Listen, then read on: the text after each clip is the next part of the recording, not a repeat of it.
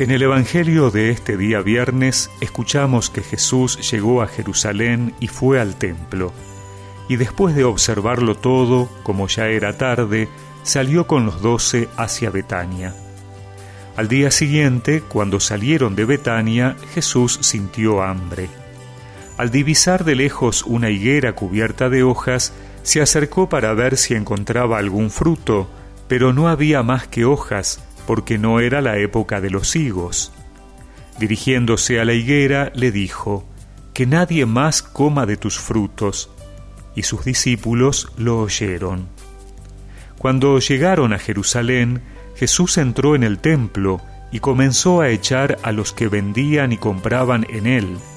Derribó las mesas de los cambistas y los puestos de los vendedores de palomas y prohibió que transportaran cargas por el templo y les enseñaba, ¿acaso no está escrito, mi casa será llamada casa de oración para todas las naciones? Pero ustedes lo han convertido en una cueva de ladrones. Cuando se enteraron los sumos sacerdotes y los escribas, buscaban la forma de matarlo, porque le tenían miedo, ya que todo el pueblo estaba maravillado de sus enseñanzas. Al caer la tarde, Jesús y sus discípulos salieron de la ciudad. A la mañana siguiente, al pasar otra vez, vieron que la higuera se había secado de raíz. Pedro, acordándose, dijo a Jesús, Maestro, la higuera que has maldecido se ha secado.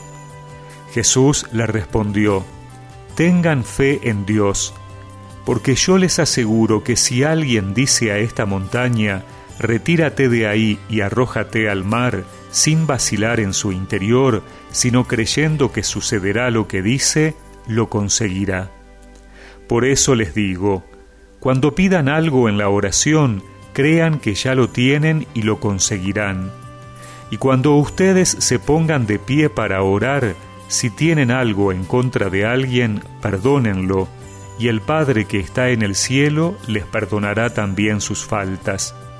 Pero si no perdonan, tampoco el Padre que está en el cielo los perdonará a ustedes.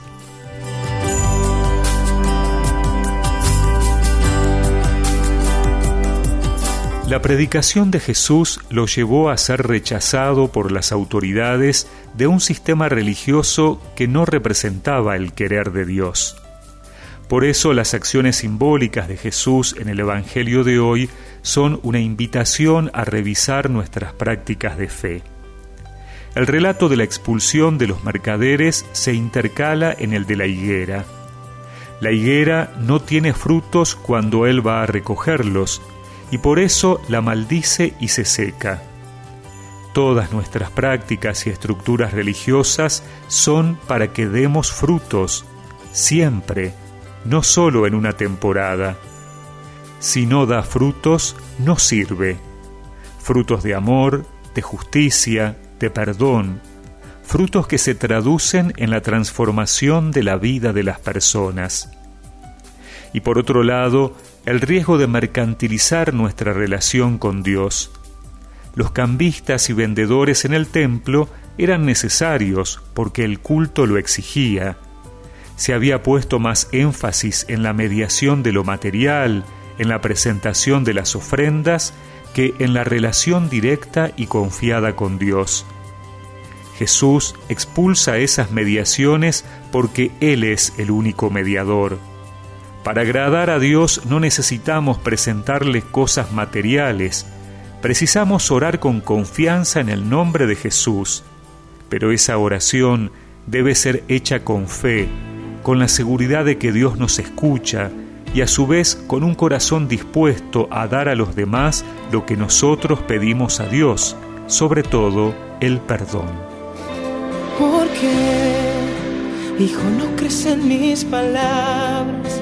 Te he dicho, dile a la montaña, muévete y se moverá.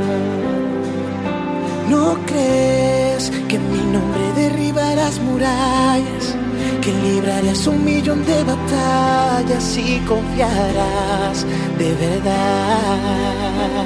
Que si tuvieras fe, como un granito de mostaza, tú le dirías a la montaña, muévete y se moverá. Y recemos juntos esta oración.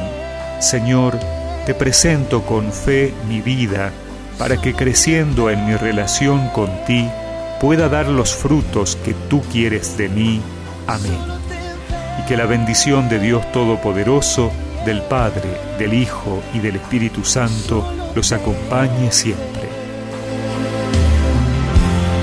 Y lo imposible tú podrás ver